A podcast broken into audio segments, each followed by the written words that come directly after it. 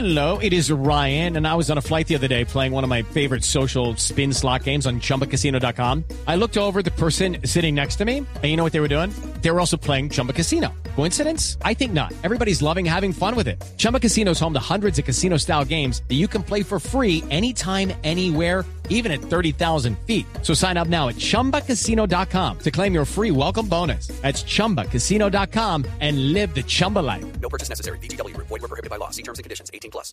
Bueno, Pani, el bueno, el malo y el feo. Pues ustedes saben que Corea del Norte les va a permitir a los extranjeros eh, tuitear, hacer llamadas telefónicas por Skype y navegar en Internet desde sus celulares o tabletas. Eso era algo que antes no se podía. Solo a los extranjeros. Sí, antes cuando usted llegaba a ese país tenía que dejar en la aduana sus teléfonos inteligentes, sus tabletas y todo, pero ahora ha decidido que los extranjeros van a poder eh, hacer uso, eh, digamos, de un Internet especial. Esto es gracias a una empresa de telecomunicaciones que se llama Cori, Coriolink y dijo que va a lanzar por tarde el primero de marzo un servicio de Internet 3G. Obviamente lo bueno de esto es que pues es una muestra más del cambio de postura que está teniendo Corea del Norte con respecto al uso de Internet. Eh, Mientras sigue realizando pruebas atómicas subterráneas. eh, sí, Sí. pero por lo menos en lo que tiene que ver con, Con Internet, Internet. eh, está tratando de avanzar. Eh, la gente ya puede entrar al país con sus teléfonos. Antes, como le decía, los tenía que dejar en la, en la aduana.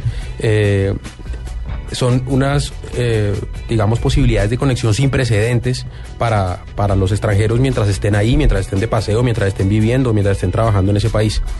Lo malo es que estas, estos beneficios no se extienden hacia los ciudadanos norcoreanos. Ellos no van a poder hacer uso de ese Solo servicio. para extranjeros. Eh, se les va a permitir acceso a ciertas cosas de ese, de ese 3G. Ajá. Por ejemplo, mandar mensajes de texto o, ¿en serio? o, o mensajes multimedia, eh, a tener, a tener eh, conferencias telefónicas o, o a suscribirse a la versión digital del diario oficial.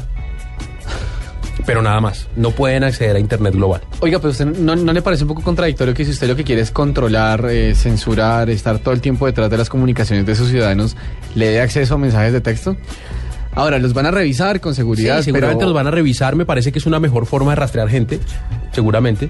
Sí, tal vez. Y, y, bueno, algún beneficio se sacarán de eso. Y pues obviamente lo feo es que un país que está equipado para tener un internet de banda ancha no pueda permitirles a todos sus ciudadanos hacer uso de eso, hacer uso de ese internet, que esto esté limitado para un grupo muy reducido de personas.